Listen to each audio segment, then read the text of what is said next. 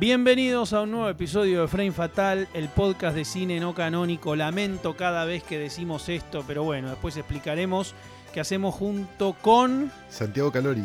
Hoy vamos a hablar, mi nombre es Sebastián De Caro, hoy Ah, vamos a hablar ah, de una ah. película del año 2006 que se llama 16 Blocks, 16 cuadras o 16 calles, dirigida Sí. por Richard Donner con la actuación estelar de Bruce Willis. Exacto, y probablemente, si no me fallan los Sí, cálculos, la ¿cómo última película de Bruce Willis antes de irse a filmar 150 películas por año a Rumania.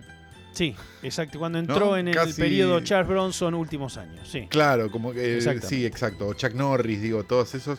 Como que, como que la última me parece gran película de Bruce Willis, algo que nosotros, digamos, hemos festejado siempre Sí. a Bruce Willis por montones de razones. Y también la última película de Richard Donner, que estaba aparentemente a punto de, o por lo menos esos rumores de mierda de internet, de dirigir Lethal Weapon o Arma Mortal en realidad 5, pero Sí. bueno, nos dejó a los 91 años. sí. Lo cual, eh, de alguna manera, nos hace pensar que quizás este, no estaba para Arma Mortal 5, ¿no? Pero No, eh, un periodo un muy largo de tiempo sin filmar. En homenaje, a, también. en homenaje a Richard Donner es que decidimos elegir esta bonita página que debo decir, para introducir un poco, que es una de tus películas que más has militado en el, Sí, siglo- claro. el nuevo siglo, Sí, conjuntamente con Whisky, conjuntamente con la serie de Shield. Digo, hay sí, claro. algunos títulos que te definen como persona. Sí, claro. Día de entrenamiento es otro, y ahora vamos a hablar de día de entrenamiento en relación a este film. Pero 16 calles es una de las películas, y a mí me dicen, che, ¿qué le gusta a Calori? 16 calles, digo yo. O, sea, no, no- o sea, es casi como el, el non plus ultra de lo que son las películas que a vos te gustan. Sí, lo más profundo e íntimo. Digo, a mí me gusta esta película, pero a vos te define. Es Sí. la clase de película que te conmueve. Sí. Y hay algo que te quiero preguntar, voy a, voy a ser medio entrevistador, ah, porque bueno, en este es caso, en este caso, si bien eh, No hablo de mi vida privada. temperamentos similares, pero tu temper es el más el de un guionista y el mío más el de un director. Digo, Sí. a pesar de que podamos hacer las otras cosas y, y, digamos, ¿no? Este, yo creo que eso eh, de alguna manera es así. Y necesito preguntarte por la unidad espacio-tiempo Mm. en, en esta película, que bueno, así como en la- a la hora señalada y como la mencionada anteriormente, Día de Entrenamiento, que también te gusta tanto, es una de las estrellas, ¿no? Sí, claro. A, a mí lo que más me fascina de la película y lo que más me fascinó cuando la vi por primera vez, que de hecho creo, esto es fácil, la vimos los dos en DVD, ¿no? Digo, Sí. porque estaba antes que en el cine en ese momento. Eh, era como, ok, esta película son dos tipos caminando. Es eso.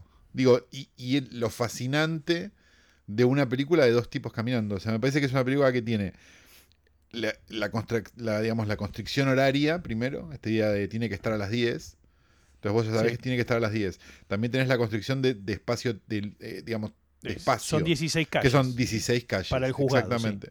O sea, obviamente vos sabés que si te estás sentando frente a una película que se llama 16 calles y que le dicen a un Sí. tipo, mira, lo tenés que llevar de acá a acá y dura una hora y media y no es de Belatar, No, probablemente. o no van haciendo María La. Paz, si no van Claro, haciendo María La. Paz, ¿no? Exacto. Va a haber quilombo. Este, pero, eh, me a ver, me parece que, que es parte de. El otro día, en hoy, perdón, la polinización cruzada. no, no pero tiene que ser pero así. yo también ¿no? hablo, yo también hablo de, de, de Frame Fatal en, en- en Hoy Tras Noche. Digamos, Quiero creer, hermano. Sí, Bueno, por supuesto. Y bien, bien. podés creer Muy que bien, encima. Sí, mejor, digo. En Sí. ese podcast donde me tratan bien, no como acá. Eh, el punto. Hablábamos de, de, de que 2006, 2007, 2008, 2009, ¿no? Como, como los últimos años donde las películas eran posibles. Donde era posible que un alcohólico perdedor sea el protagonista y el héroe de una película. Sí. Donde, Tipo grande, perdón, perdón, te hago una un tipo nota, grande. Un tipo grande Sí, también. Exacto. Santi, ¿eh? Un tipo grande y vencido sea el protagonista de una película. Sí. O sea, hablábamos en referencia a que era. Bueno, yo ya viste que mucha gente fecha como el, el fin del cine. O sea, el mejor año. del- está- está- hay, hay una gran culpa que es ese libro que se llama Best Movie Year Ever, que, se llama, que habla de 1998. Ujú. Que es divertido, pero la verdad que no, no tiene mucho argumento porque en definitiva habla de Godzilla, digo, ¿no? Sí, claro. O sea, la, la de Ronald Emmerich. Este, pero para mí sí hay una idea de, digamos, hay como dos puntos, hay como dos años que, que son como bastante cruciales, que son, primero, las Torres Gemelas y el 2001, digamos, que para mí cambian el cine, digamos, una película, el final de Fight Club, digo, ¿no? Sí, claro. hubiera claro. sido posible después de 2001. Para mí, Fight Club, lo que prometía ser la primera película de los 2000, viste que se hablaba mucho en ese momento. Envejeció muy mal, ¿eh? Envejeció mal, pero además de que envejeció mal, digo, eh, me parece que, que se convirtió en la, en la última película de los 90, ¿no? Sí. De alguna manera. Eh, y, y después me parece que creo que la última gran película donde pasa esto de, che, un estudio poniendo... Está bien que 16 calles no es una película tan grande y es una película que al principio tiene como cinco productoras. O sea, sería más parecida, me parece, a una a una película europea de estas que vemos. No, de- y si aparece Millennium, y si una de esas cinco es Millennium, no, eso. hermano, no, olvídate. Por eso. Olvídate. Digamos, pero, pero me parece que aplica igual a la Sí. regla que es Zodiac, digamos, como última película Sí, donde claro. un estudio puso un montón de guita en algo que era un delirio. Y donde no había como, como una posibilidad de hacer muñecos y, y cosas. Entonces, Ni ni, secuelas. secuelas, ni un y que, que no termina. O sea, digo, como una película. Igual en un, mano, sobre- en un mano a mano, el Godzilla de Emmerich al lado de Black Widow, que lamentablemente la viste el fin Ah, de semana, no, es como comparar. Sed de Mal con, Sí, sí, este, no, con un me cortometraje imagino. mío, ¿eh? O sea, No, quiero decir, no, hermano querido, hermano querido, hermano querido. No, me hermano imagino, querido, mirá me Godzilla de Emmerich y es una UTER, es una es No, cine sí, de sí, verdad, ¿eh? O sea, Bueno, de verdad lo digo. se vio, se vio a críticos, se vio a críticos festejando día- los 25 años de Día de la Independencia como si Bueno, por eso. si hubiera sido buena en su actual, momento. Bueno, pero es que claro, pero es cómo se va corriendo la, la línea de la posición adelantada.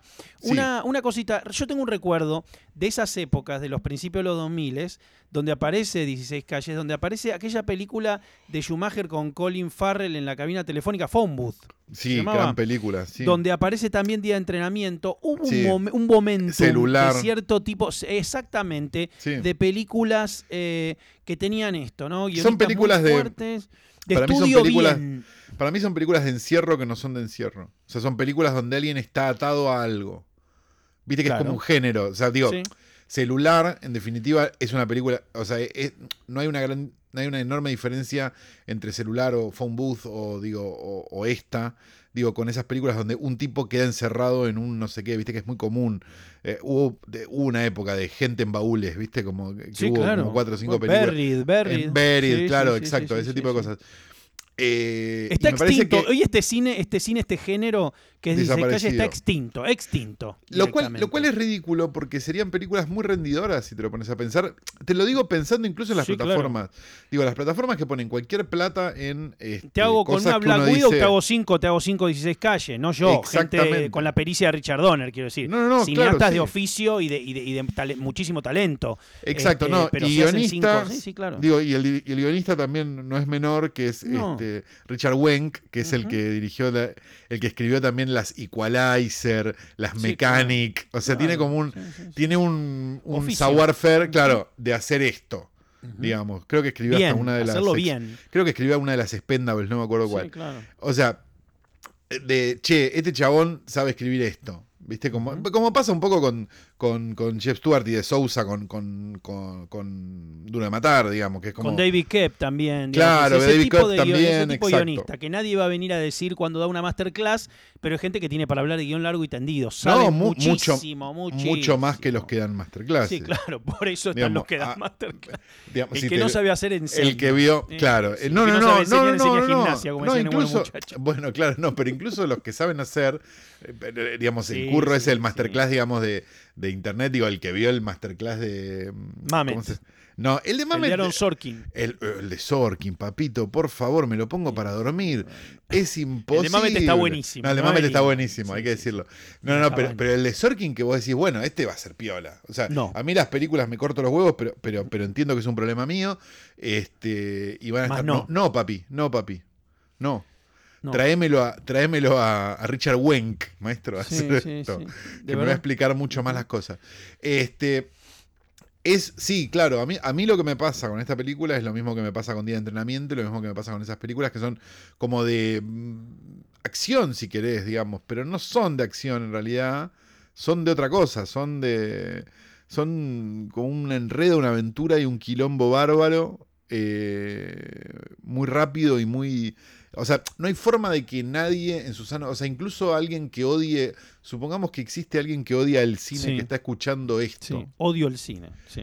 Sí, y, y lo odio tanto que escucho podcast de cine para ponerme Para odiarlo mal. más, sí, claro. Claro, yo creo que ni esa persona puede resistirse a 16 calles.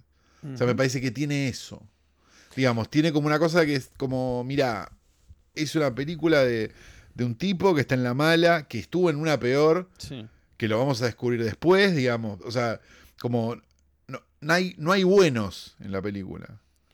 Yo creo que Hay que menos te- malos. Eh, Voy a, voy a arriesgar que una de las cosas que te debe gustar más a ti es que el- la caracterización y la acción van casi eh, equilibradas y al mismo nivel y todo el tiempo. Sí, claro. Quiero decir que hay un, un equilibrio muy bueno y es esto que hacen estos guionistas con tanto talento, que las escenas que son, pues generalmente uno podría dividir cuando, cuando no hay tanta pericia en escenas que están más destinadas a caracterizar al personaje y escenas que tienen que ver más con hacer avanzar la acción.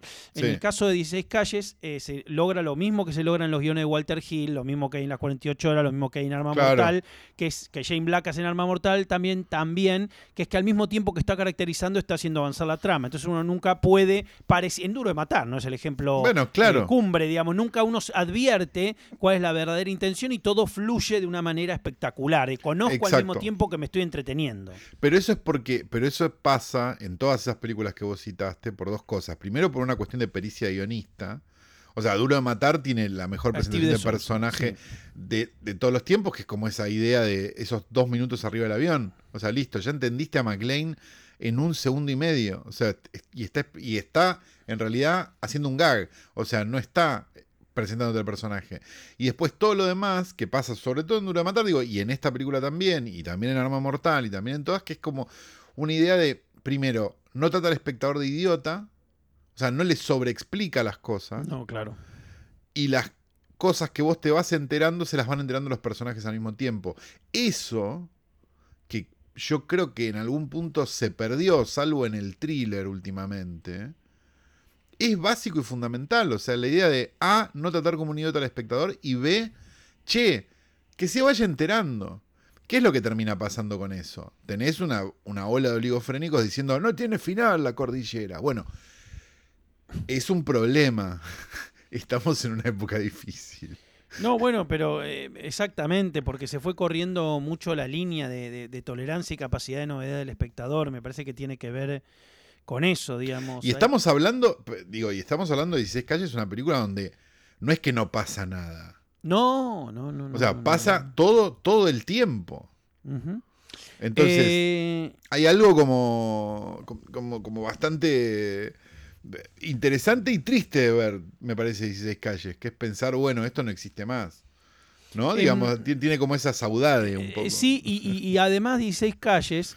Y si uno ve Dominó de Palma, o si ve eh, Sí. la última película de Carpenter de Ward, o Sí. si ve, son como los momentos, y de Passion en adelante, en la carrera de Palma, o de Frame, de, eh, Frame Fatal, de Fame Fatal en adelante, Sí, hay algo que es eh, como estos tipos que fueron de estudio, que trabajaron para Warner un montón de tiempo. El caso de Donner, Donner estuvo, Donner es como Messi en el Barcelona, digo, Sí. Warner, en un momento de hecho él era como directivo de Warner Television, digo, no bueno, sé si te, eh, te acordás, Donner, digo, que Donner es de los últimos de una Donner se reunió con Goebel y Pergolini para Sí, comprarle claro, Caiga, es ¿te verdad, acordás? En un momento, verdad. digo, una Sí, cosa... este, No, pero Donner aparte tenía una cosa, tenía una cosa, me parece que, que es, que era más grande que la generación de los de los blockbusters, digamos, era más, más grande que Spielberg y Lucas, Exacto, digamos. sí, y sí. es de los que vienen de la tele, tipo Frankenheimer, o, o digo, ese tipo de directores, que tenían como otra cosa. Digamos, sí, terminaron en la misma, y, y Donner terminó siendo Superman, o los Goonies, digo, o- o esas películas como de, de la época del blockbuster, pero ya era más grande, digamos, ya venía de otro, de otro palo, digamos, y de otra cosa. Medio, ¿ves? La carrera de Donner me parece que, a pesar, digamos, de, digamos, yo tenem- eh, decía el otro día en Twitter y me parecía interesante que era a la muerte de Donner se la van a querer adueñar dos grupos, ¿no? Como los de Arma Mortal Sí. y, lo- y los de Superman, digamos. Y me Sí, parece claro. que, mm, que el... Es muy reduccionista, sería injusto No, no, no, no, no, No, no. no fue un tipo que tuvo dos hits. No, no, más vale que no, más vale que no. Pero, pero, pero me parece que sí pasa eso de. existe un Boca River, digamos, de, de, de, de, de- de esa noción de, de, bueno, Donner era esto o esto, y Donner era todo. Que, que- que me parece que es como de lo, de lo más interesante que, que, que tiene justamente. Eh, iba a decir algo más, pero me lo olvidé, así que No, adelante. no, eh, te- volviendo a, a Donner y a su amplio espectro que brinda la Amplísimo televisión, espectro. digamos, uno podría decir, Donner, le falta, digamos, quiero decir, dirigió una de las películas seminales de los 70 de terror, como es La Profecía. Sí, claro, como primera película, creo que casi como primera película de cine, viniendo de la televisión. Sí, pero, claro, una, una pericia enorme. Eh, Donner dirigió, este, bueno, Asesinos, ¿no? Es de Donner, Sí, la, la que sí. tiene guion de las hoy hermanas Wachowski. Sí, claro, tiene un, es un, un tratamiento, creo que es un guion que ellas vendieron y que luego fue tocado por alguien, no me acuerdo, o sea, como que es, que quizá era como Tarantino con True Romance, digo, algo vendido Claro. previamente que después de Bound eh, fue utilizado y que alguien metió mano también. Sí, que Helgeland la terminó escribiendo. claro, se nota una, un poquitito la, la- la mano. Eh, Wachowski, después este, tenemos también de Donner, por mencionar algunos. Bueno, los Unis, pero si vos querés los Unis, eh, quizás no su hora más feliz. Digamos, que, A mí, digo, a mí es me parece que bien, es una película pero- sobrefestejada. O sea, entiendo la- la- el, el factor quizás, eh, ¿cómo se llama? Nostálgico que, que pueda tener la película. me pareció una genialidad. eh, o sea, A mí me pareció no, no. interesante, pero, pero nunca, nunca me volvió loco, ¿no? Tal cual. Me pareció que era como que estaba en la pila de VHS y se veía los Goonies, pero no sé, me parece que hay de esa época otras cosas, este, no sé, volar al futuro, sin ir más lejos. Digo, como- Bueno, como y Arma Mortal 1, digo, por, por Bueno, no claro. tomar Arma Mortal como un corpus de tetralogía, sino La 2 es fantástica igual. La 2 Sí, con el pero la inodoro uno- explosivo es fantástica. Sí, ya lo sé, pero la 1 para mí es una película. No, no, no, bestial, claro. eh, bestial. No, y es una película de, o sea, de vuelta, volvemos a lo mismo de Imposible siempre. hoy. Y vamos a y vamos a terminar haciendo el capítulo de un detective suelto en Hollywood. Sí. Pero digo, estamos frente a una película en Arma Mortal estamos frente a una película de un suicida en Navidad. Sí, claro. Digamos, si vos después agregale todas las otras capas. No, la primera secuencia con Amanda tira- de, cayéndose al vacío desnuda en la torre ahí, digo, eh, Martin Riggs tomando cocaína antes Sí, de, claro. de- de matar a los que te Sí, venden claro. arbolitos, ¿viste? Digo, es una película que tiene, después me parece que se suaviza, cuando se dan cuenta que, che, están viendo Sí. pibe 13 a ver la película, No, bueno, claro. un poco Y más de- de comedia. Claro, y la- sobre todo en la 3, ¿no? Digamos, Pero con Joe es Pesci terrible. tiene como, como más personaje con, con- Claro, con Leo Leo Getz. Getz. Exacto, y todo Pero eso. la, la 1 es una película infernal, loco. Sí, claro. Infernal, Sí, claro. Sí, claro. infernal y Mel Gibson está impresionante y todo, la química funciona. Digo, un tipo Donner mostrando que tenía, porque uno podría ahí decir, acá está enterrada 16 calles, ¿no? Digo, es como su Sí. género, su naturaleza, pero yo creo que en 16 calles se ve esto, por eso mencionaba estos títulos de, de Carpenter y de Palma y demás, que son o, o de Walter Hill cuando ya le cuesta, porque creo que Millennium hizo Tombo y la última de Walter Hill también, pero digo, empieza a aparecer esa cosa de, che, estos tipos, un oficio enorme, de repente están desnudos, o sea, o unplugged, O o, en su en- versión de cámara. O están en Europa, ¿no? Eh, por Sí. el caso de Palma, sobre todo, digo, que, que, digamos, no, Sí. no, digamos, al margen de todos los chistes de Palma que hago todo el tiempo. Eh, digo. Pero aparecen otras cosas en, es- en esos dispositivos. con Claro, pero, directores. pero me da la sensación de que esos directores, en algún momento, el caso de Palma, no, digamos, no fue justamente por, por, por las mismas razones que Woody Allen, digamos, pero digo, Sí. pero, pero, pero hay una cosa de, de, bueno, tienen una carrera con películas más chicas en Europa después. Pero aparecen porque- cosas, suelen aparecer cosas interesantes, ¿eh? Sí, a mí Domino no me vuelve loco. Pero eh, Passion, Femme sí. Fatal me parece bastante, me parece fallida pero interesante. ¿Y Passion? ¿Lo mismo? Sí, me pasa eso. Pero, pero, pero de, vuelta, yo no soy el mayor fan de De Palma que hay sobre Yo la sí. Tierra. Yo no soy el mayor Eso fan, pero yo claro. soy muy fan.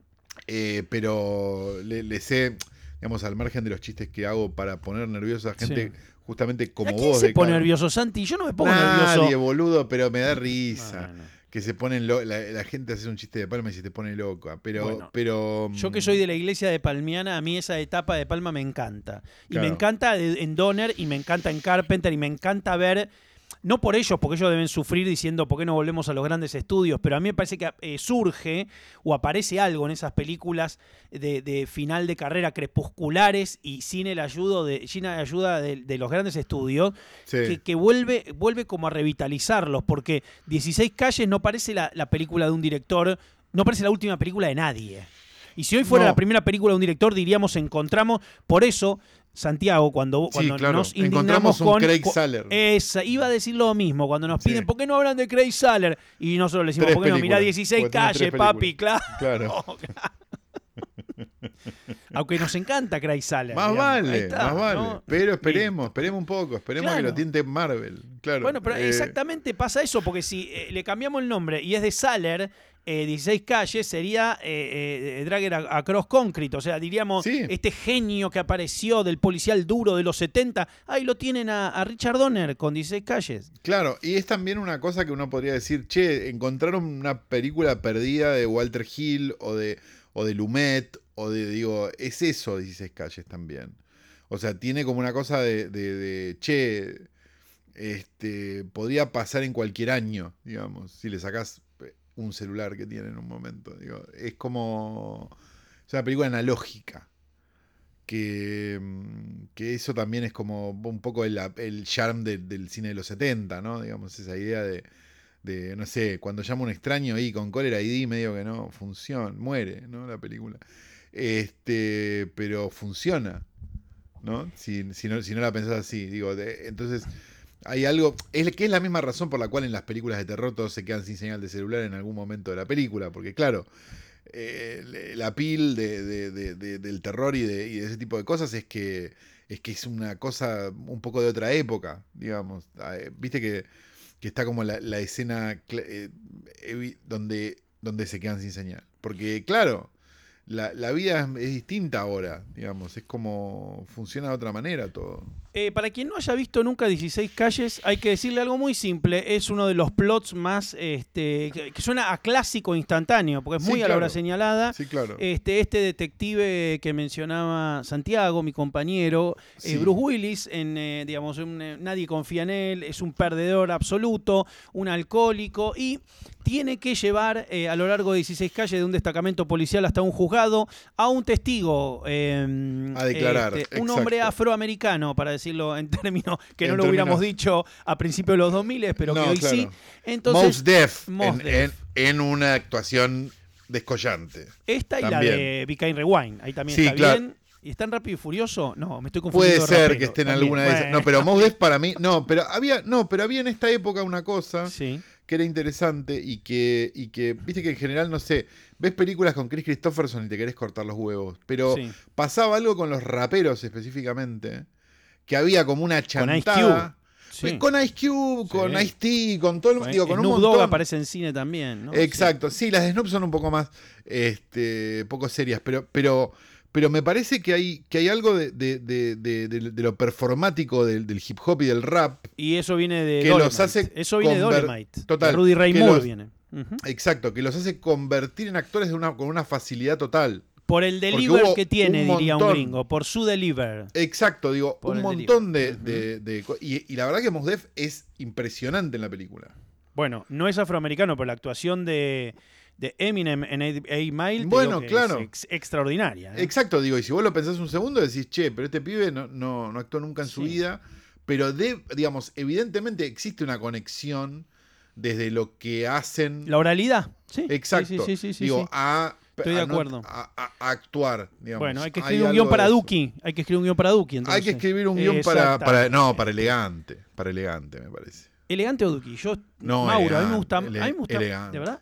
Sí, La onda es elegante, uno No, chumbo, un policial. Sí. Y ahí, lo mismo, 16 cuadras. 16 cuadras hay que hacer con elegante. Perfecto. Y hay que llevar elegante desde. Le acabamos de regalar una idea millonaria Sí, a alguien, alguien. que tenga Ah. ganas de, de llevar adelante este plan. Pero Porque- bueno, eso eh, tiene que llevar entonces a, a Mos Def a lo largo de 16 cuadras y obviamente van a pasar las mil, Las y, mil y una, una. las mil y una Correcto. esas 16 cuadras. Ahora, ahora, una cosita. Eh, me hizo acordar muchísimo esa, esa onda del testigo encubierto y obviamente el tipo que, que sabe todas las eh, tramoyas de la policía y que por eso lo quieren hacer boleta. Mucho a Bullet, por ejemplo. Bullet es Sí, otra a Bullet, de, a Testigo de- en Peligro. Exactamente, Digo, también, exactamente. ¿no? Sí, sí. De, de Peter. Weir, digo. Tiene, tiene como eso de, de ese estilo. Es justamente, vos nombrás una película de los 60, yo nombro una de los 80, digo, y esta es una película de 2006. ¿Es una buddy movie?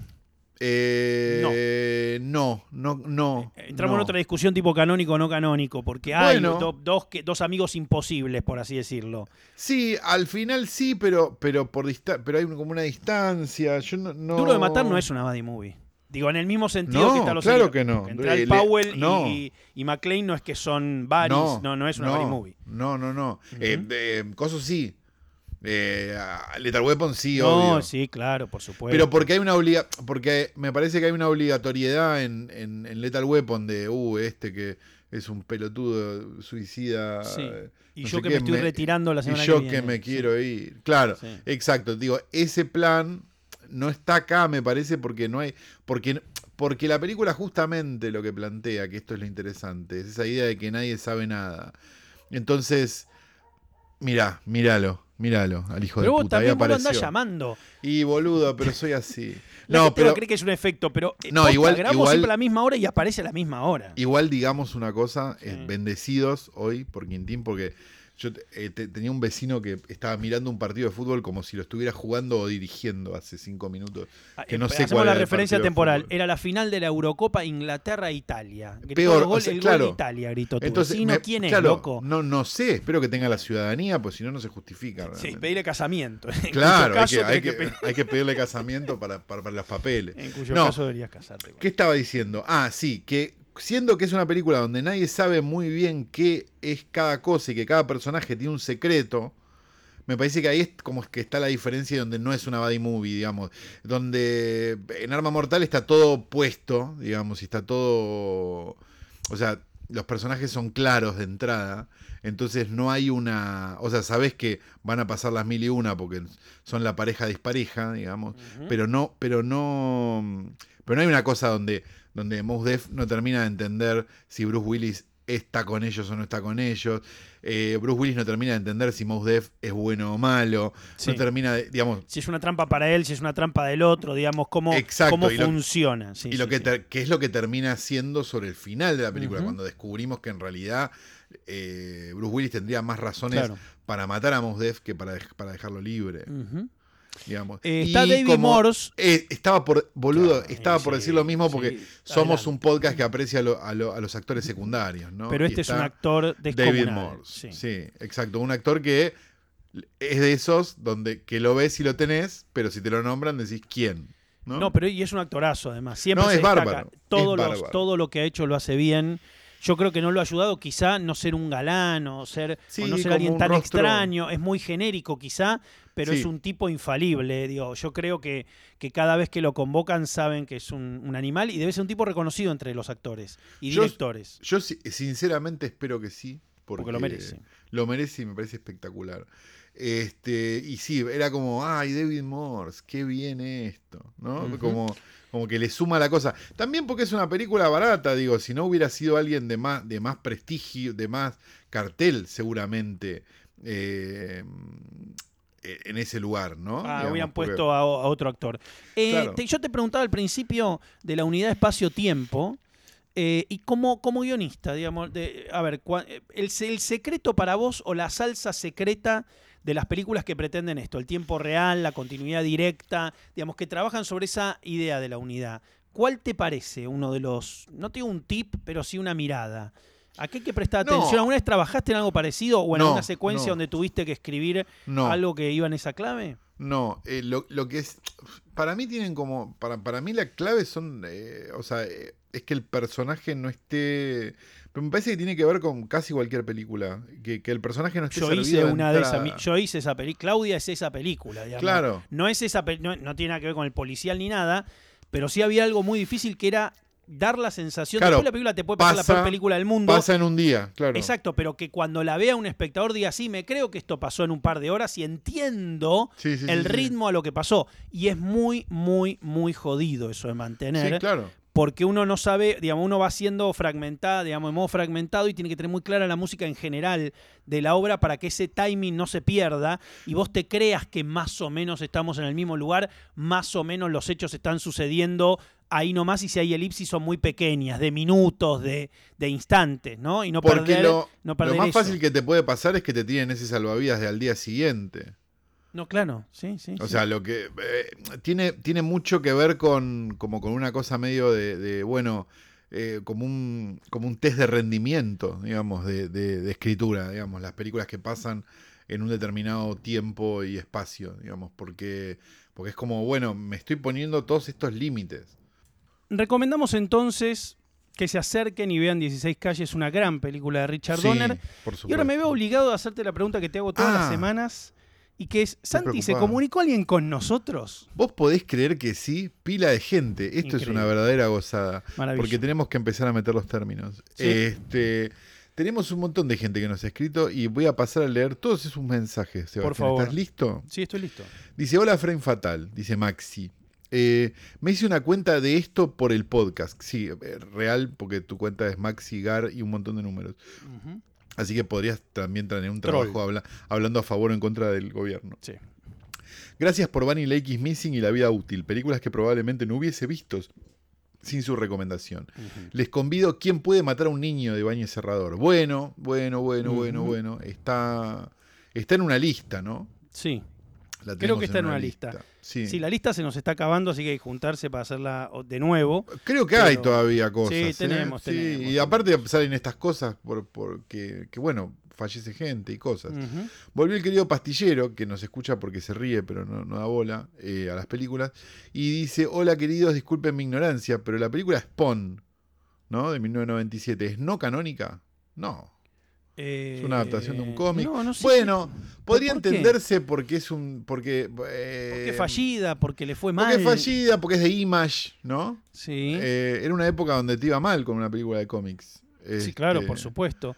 De, de Eh, hecho, te pero- iba- era más probable que te fuera mal con una película de cómics que con... Yo quiero, quiero ensayar, Santiago, si me permitís, porque Sí, yo noto adelante. que esto de canónico y no canónico es eh, una- un- el cuento Una de nunca acabar. Esto es el cuento de la buena pipa. Sí, Una hemos, verdadera hemos- pesadilla, escalofriante. hemos- sí, hemos, hemos, hemos abierto una nueva dimensión del cuento de la buena Por eso, pipa. intentaré una explicación. Una película no canónica. Sí, es aquella que no ha sido ni listada, ni reconocida, ni estudiada, tanto por lo que podríamos considerar academia o crítica o realizadores, que a veces Sí. listan también y hacen lo demás. O sea, Exacto. esos tres aspectos quizá de la, del estudio cinematográfico no ha tomado en consideración. Entonces son películas que quedan también llamadas menores. Se puede Claro, llamar película menor, una película menores. menor de tal o cual. Entonces digo, hacemos un rescate de esas películas. Ahora, esto no tiene que ver ni con el éxito comercial o no, ni con que sean bizarras, ni con que sean de género, ni con que sean de ninguna latitud en particular. Creo Correcto. que eso queda claro, porque por ahí a veces se pregunta a la gente. ¿por qué Robocop no está? Porque está en ¿Y un limbo Robocop. no? Porque está en un limbo y Robocop ha sido listada, reconocida, Sí. eh, estudiada, digamos. Ahora, si me decís el cuarto hombre de Verheven, y probablemente sea más no canónica que Sí, Robocop, claro. ¿no? Sí, claro. Entonces digo, ese, ese sería, esa sería más o menos intentar explicar algo que tampoco es que está escrito en piedra en ningún lugar. No, y que también nosotros usamos este, El Exorcista es una película también. canónica. El Exorcista es una película canónica. Entonces, tomemos El Exorcista, El Padrino, eh, qué sé yo, este, no, no, bueno, eh, Taxi Driver es una película canónica, Buenos Muchachos. Mira, si lo querés explicar de una manera más simple sería, todos los directores cuando les preguntan sus influencias dicen estas cinco películas que son siempre Sí. las mismas y Tarantino del otro lado. Perfecto. ¿No? Se- sería esa Entonces, explicación. Las películas que le gustan a Tarantino. Un poco sí. Eh, un digo, poco sí, un poco es un poco eso. O Sí. John Waters, digo, como, como bien. Que listan no canónicamente, digamos. Claro, exacto. Mm. Que generalmente tiene que ver con haber visto más películas, no, no es más que eso, no, tiene ningún misterio. Otro, Y eh, lista- grandes listadores de cine no canónico, eh, los Sadfi Brothers, por ejemplo, para nombrar a alguien Claro, joven. por ejemplo, Sí. exacto. Que también viste. ¿Por qué no hacer una de los Safdie Brothers? Porque tienen tres películas, chicos. Claro, claro, Bien, lo mismo Por otro lado, pregunta acá sigue eh, Pastillero preguntándonos, eh, la película del cuervo. No, estamos confundiendo películas que, donde murió gente con películas no. No, la del cuervo la fue a ver todo el mundo, hermano. Sí. Eh, era, había, Estuvo muy de moda. La gente se vestía como el cuervo. La- Sí, la, gente no se acuerda, pero, sí, sí. porque es joven, pero la Pero gente se vestía. Yo la vi un viernes a la noche, escuchate, porque esto, con una novia que tenía en Upa, esa época, que se llamaba. Laura, Oh, este, en la calle Lavalle. Eh, mirá qué linda, mirá qué linda lindo, cita. qué linda Ir a ver el cuervo, una noche de lluvia. Este, ahí en Y la ella no te dejó esa noche. No, no. Bien, Otra, pero esa no. sí. Bueno, bueno, bien, un montón. sí. Eh, bueno, dice, gracias, soy el que se ríe escuchando el podcast. Bueno, está bien. Eh, acá, eh, principio, etcétera. Bueno, hermano, los nombres que se ponen. Dicen, lo mejor de los lunes, les escribo desde Azul. Bueno, hola Azul, viste como en la radio, viste que... Sí. Saludos a Trenkelauken. Bueno, me dice el Twitter, me dice el Twitter para ustedes, son el dúo definitivo de cine. No, el Bueno, dúo definitivo de cine es Morelli y Berruti. sí. Pregunta, ¿puede O hablar... Peña, o Peña y Manes, o Peña y Cosas. Si queremos hablar de dúos bueno, de claro, cine, hay un montón de dúos. claro. sí, claro. sí, sí, sí, sí. Pregunta, ¿pueden hablar de Class of 1984? No, no, no, yo creo que esto va, a, esto va a ser. eh, Si hacemos una presentación en vivo, va a ser gente levantando la mano. ¿En no canónica Anaconda? No, sí, Sí. listo. Ena- Esa no Anaconda. Y, y obviamente pregunta, así. ¿es canon? Lo No. menos canon de Ferrer. No sé, no, basta, basta.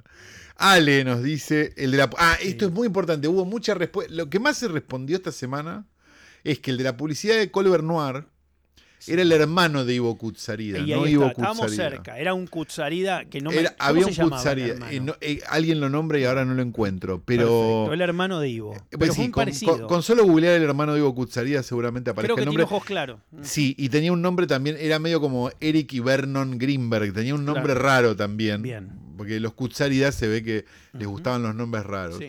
Eh, acá eh, Lucas, que se ve que estaba muy ansioso el lunes pasado, nos pone, soy yo o no hay capítulo hoy. Sí hubo capítulo, solo que los cornudos de Spotify no lo subieron. Claro, subió antes, de- explícalo porque esto está bueno, Sí. porque subió en otras en otros lugares Eh, donde claro. ha lanzado en simultáneo. El, el- el- el podcast se sube con una plataforma que se llama Anchor, que es de Spotify.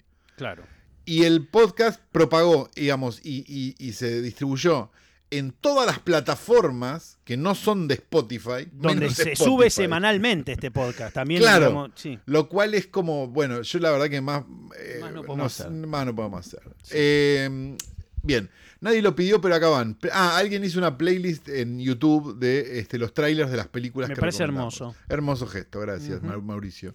Este, Mauro nos dice, gracias otra vez muchachos, era una de esas pendientes que por algún prejuicio no la veía, tenía el borde del asiento pasado de ansiedad, brutal el final, saludos, no dice cuáles de todas las películas es, pero bueno, Pues que es una, eh, una descripción que va para varias también. me parece que habla de atracción fatal. Sí. ¿no? Sí.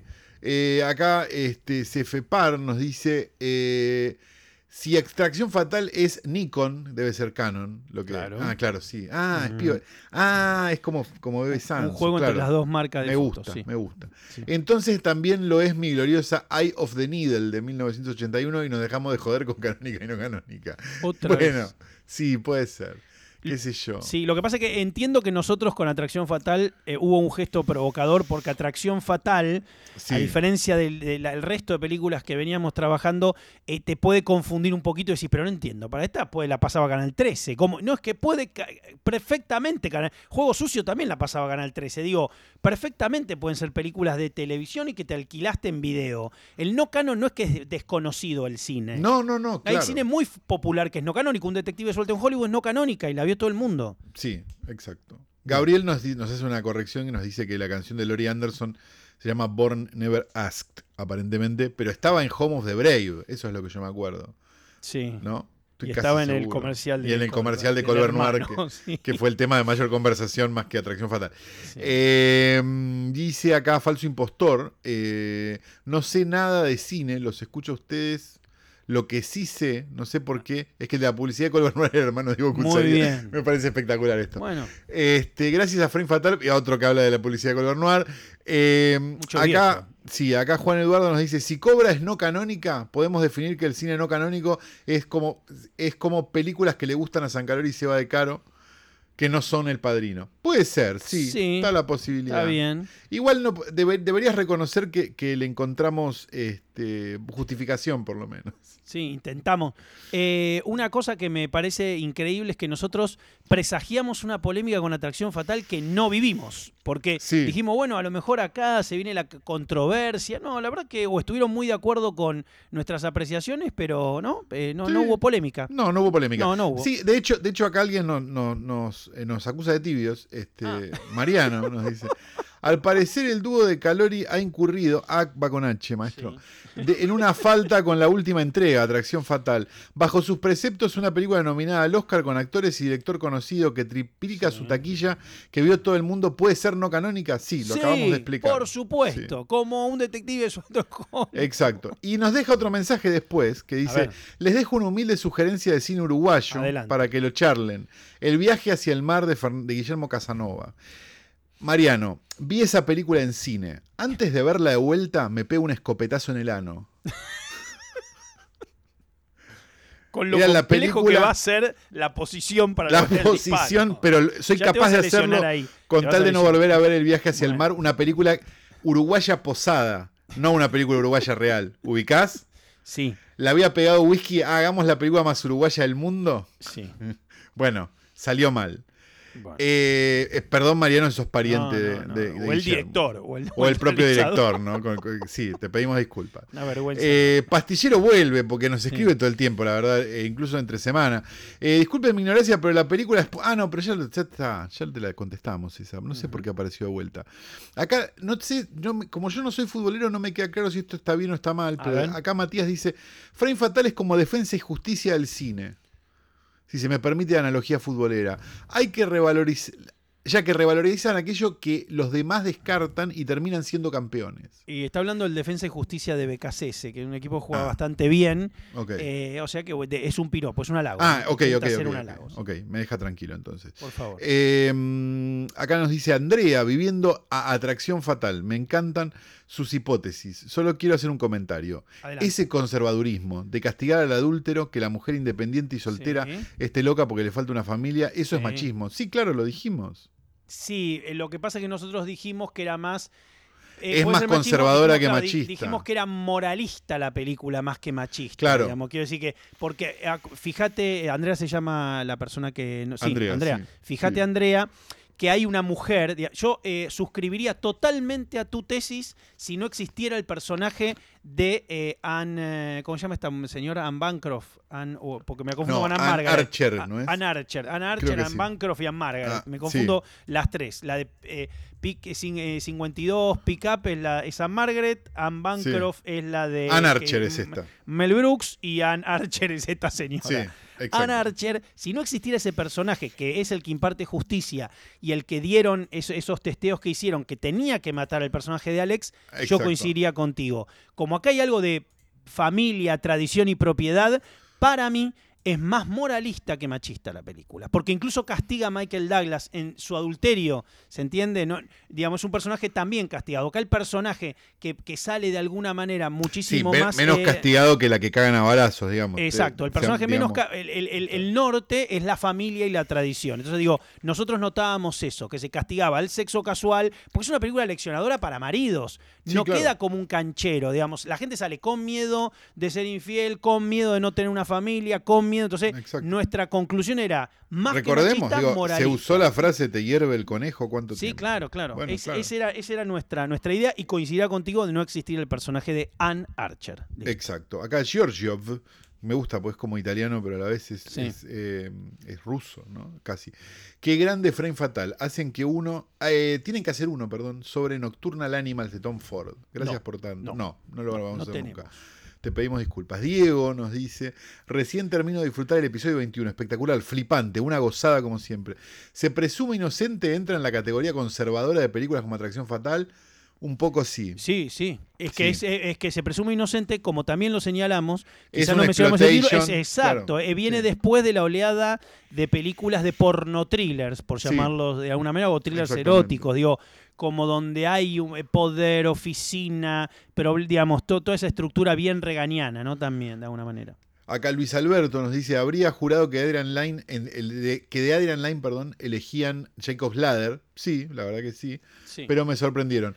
Me Eh, gustó la elegía estética Colbert Noir, que nos hizo creer que ser adultos era vivir en un loft semi vacío iluminado como Ridley Scott. Sí, tal cual. sí, sí, Todo sí, cierto. sí, sí, sí. Y César, último mensaje, nos dice, me encanta el programa, gracias, es un podcast, los escucho siempre, pero me parece que todo el tiempo están cuidando, ah, este, no, este también Ah, nos viene a ver, con, cuidado. están cuidándose con lo que dicen. ¿A vos te parece? ¿A que qué no- nivel? Digo, por la censura bien pensante de la época. Esto es cine, arte, no tengan miedo. Saludos. No, César. Nosotros, primero que hacemos este podcast lo hacemos desnudos. No sé si vos Sí, sabías. primero, primero. Segundo, César, hacé tu podcast y contanos a todos tu verdad. Pero a ver, No a ver, pará, pero lo voy a pensar un segundo. Yo no siento que no de reprimiendo nada. Fatal. Hablamos como hablamos en tu casa cuando no Claro. tenemos lo. que por ahí no a ver, mencionamos. no decimos alguna- el pelotudo este, Eh, claro, claro, bueno, sí. claro, eso. Claro, pues tenemos buen sí, gusto, pero. Claro. que es como que es más O sea, común en una charla. sacamos eso, sacamos eso y es igual la charla, Santi. Sí, o sea, lo sí. único que no hacemos es hablar eso, nada más. Claro, pero, pero que yo creo que, que hay como, que es como la fantasía del fit, ¿no? De- del featuring este que, ¿y por qué no lo bien traen a, viste, bueno, Sí. eh, me parece que, que creen que, que hay algo más, ¿no? Hay algo secreto. Y ya a mí me, que gusta- nosotros hacemos- decirle- me encantaría decirles que sí, saben que Sí, no, me encantaría somos- juntarme con túnicas en un lugar, pero la verdad es que no, hablamos de películas somos los así magios, es así, Sí, es así. es y, a- así. y no, y un poco más, si querés, un poco más inocente, viendo las revistas de Psicotronic, Claro, sí. muchísimo menos aventurero que esto. Esto le Sí, pone sí, más chispa. Sí, la verdad que sí. Somos mucho más vivos acá que en persona. Viendo los póster con el negro, eso, o sea, Claro, eso se imagina que nos guardamos, viendo el gato del espacio con el negro Martí desenvolviendo los póster. En fin, Mira, es eso, ¿eh? No, es no. eso. Sí, no hay nada más. Perdónennos eh, si estaban esperando como, Sí, este, no sé qué, este, movimientos orgiásticos y descontrol. no eso. No es eso. Eh, no hay más mensajes de Caro, así que despedite porque esto se terminó.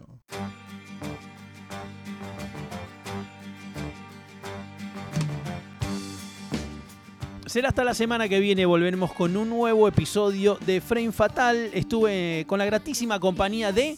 Santiago Calori. Mi nombre es Sebastián De Caro, hasta la semana que viene.